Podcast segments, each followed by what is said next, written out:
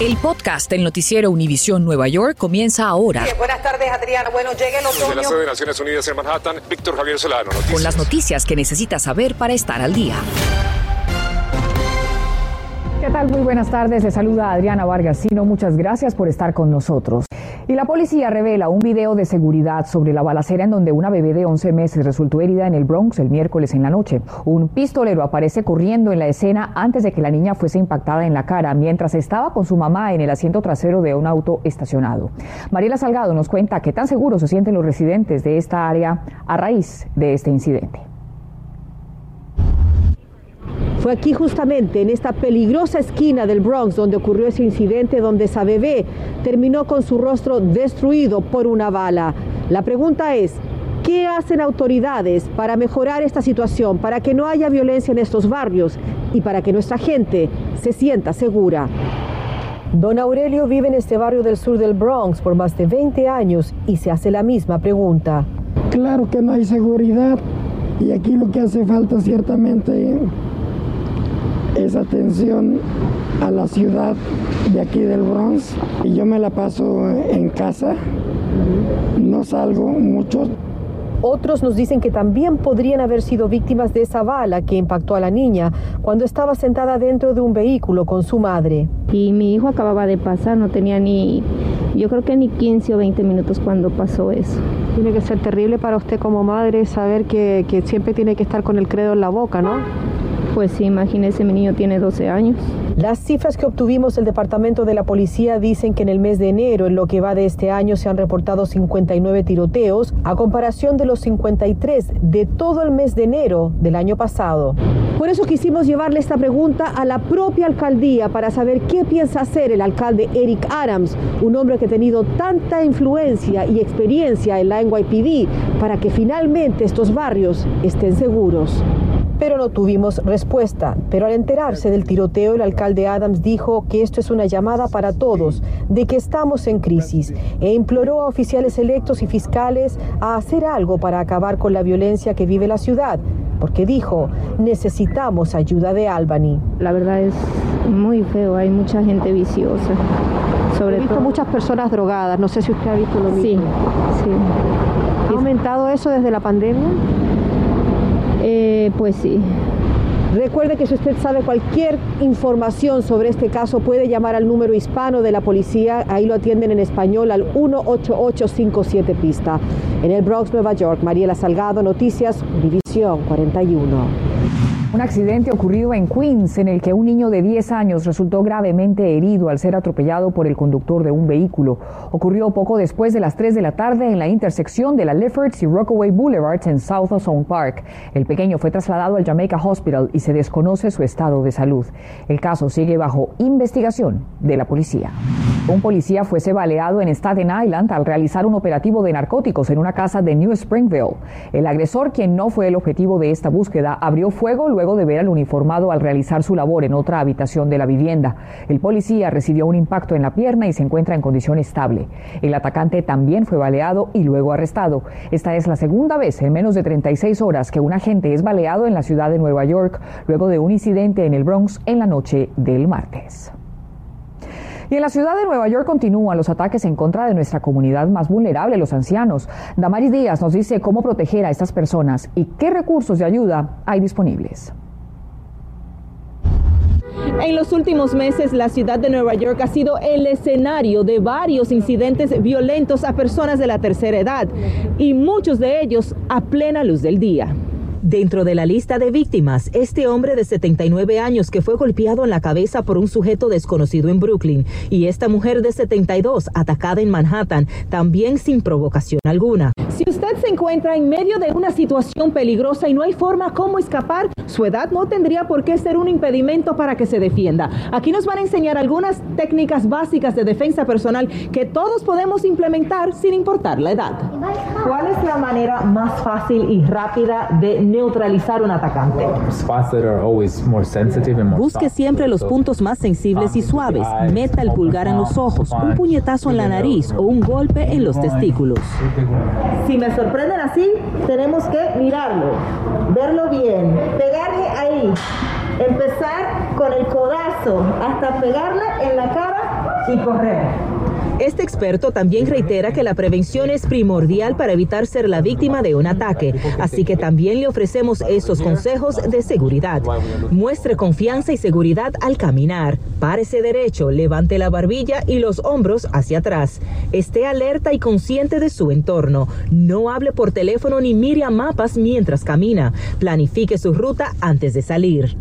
Y si usted se siente desprotegido y necesita asistencia a la hora de salir para hacer sus diligencias, le recordamos que existen organizaciones sin fines de lucro que podrían ser de mucha ayuda, como Carter Burden Network, la cual contactamos. Ellos ofrecen servicios gratuitos a personas mayores de 60 años sin importar su estatus legal. Nosotros ofrecemos diferentes tipos de servicios. tenemos el Departamento de Servicios Sociales, el Departamento de Voluntariado que puede asistir a las personas mayores con compra ah, sin tener que salir de su casa. ¿Cómo pueden nuestros televidentes contactar su oficina para solicitar esta ayuda? Sí, nos pueden llamar al 212-423-9665 o pueden visitar nuestra página de web al www CarterBurdenNetwork.org. Si usted vio algo o escuchó algo, llame a la línea anónima del NYPD al 188857 pista y recuerde que la recompensa es de 3.500 dólares para quien tenga información que resulte en un arresto. Reportando desde la ciudad de Nueva York, Damaris Díaz, Noticias Univisión 41. Estás escuchando el podcast del noticiero Univisión Nueva York. La gobernadora Hochul dio su primer vistazo a un proyecto que serviría a cerca de un millón de usuarios del transporte público y generaría un significativo crecimiento económico.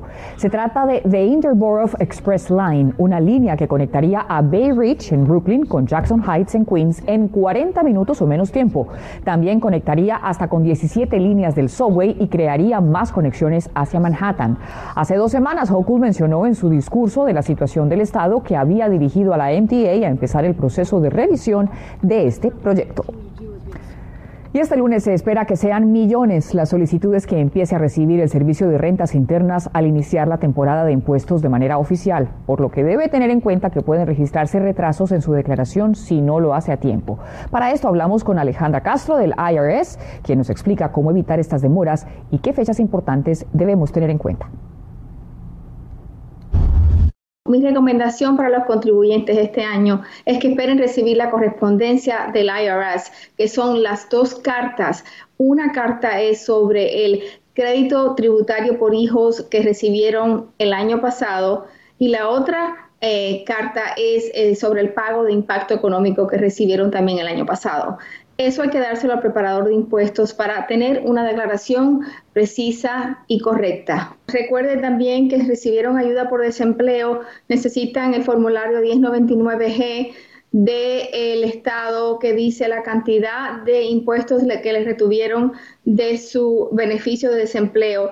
Eh, por eso siempre digo, esperen toda la información, busquen los servicios de un buen preparador de impuestos que lo puedan orientar a cómo tomar máximo provecho y no eh, perder ningún crédito para el cual usted puede calificar.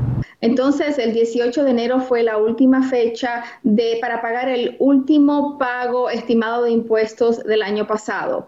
El 24 de enero que comenzamos la temporada de impuestos, ya todos los contribuyentes pueden presentar.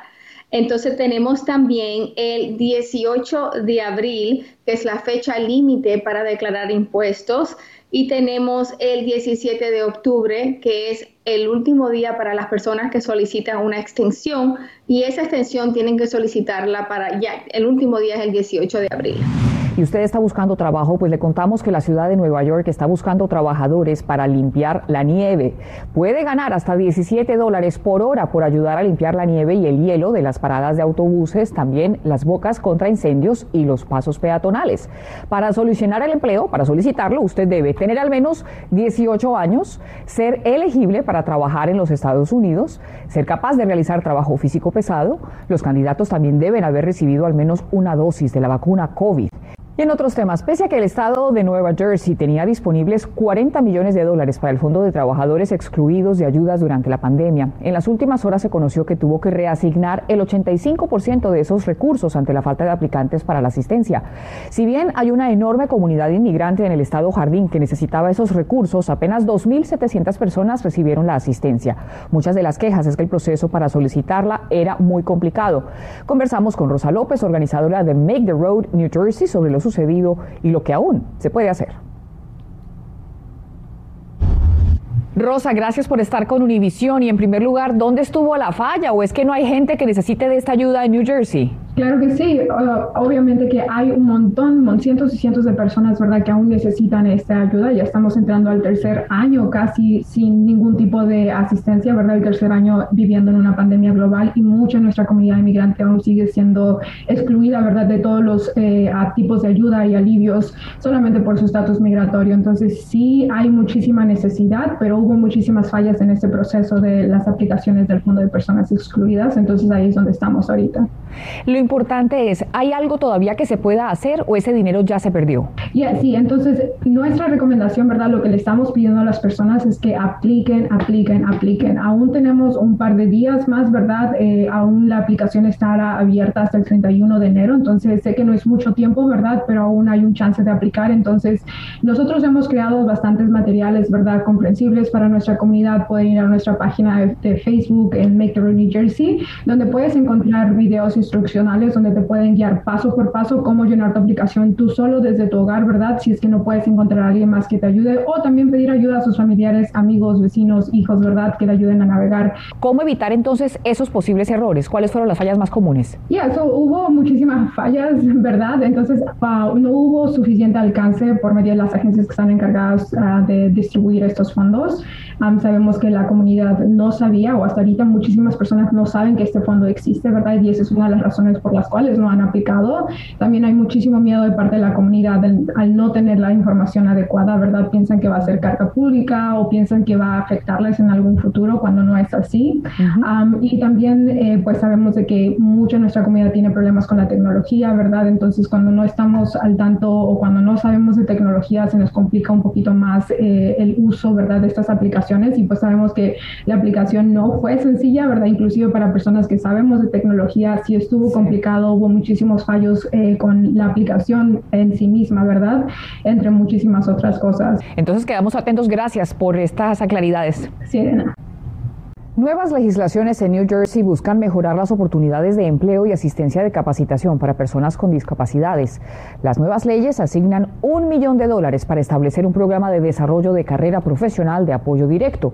También se establecerá un programa de préstamos para que empresas adapten espacios para discapacitados y prevé el empleo por parte del Estado de ciertas personas con discapacidades, entre otras medidas.